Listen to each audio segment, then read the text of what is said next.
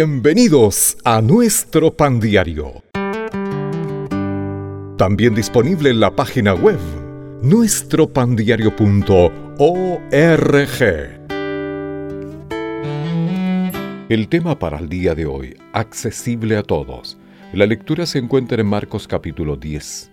El Hijo del Hombre vino para servir y para dar su vida en rescate por muchos. En esta cultura obsesionada con los famosos, es de esperar que los empresarios comercialicen a las celebridades como si fueran productos y vendan su tiempo personal y su atención.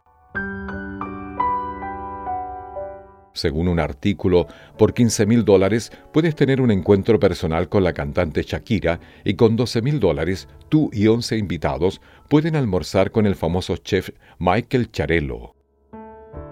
Aunque muchos trataban a Jesús como una celebridad al seguirlo, escuchar sus enseñanzas, observar sus milagros y buscar su toque sanador, él nunca se mostró engreído ni distante.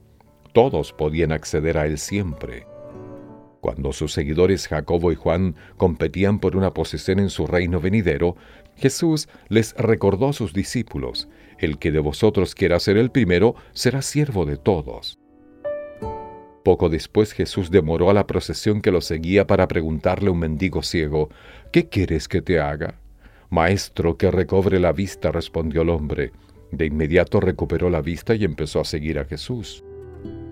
Nuestro Señor no vino para ser servido, sino para servir y para dar su vida en rescate por muchos. Que al igual que Él, podamos ser compasivos y estar a disposición de otros hoy. Señor, te honramos como el Hijo de Dios y el glorioso Señor que murió por todos.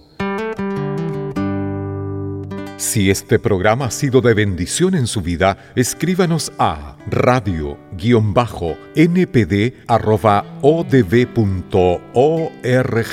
Hasta un próximo capítulo.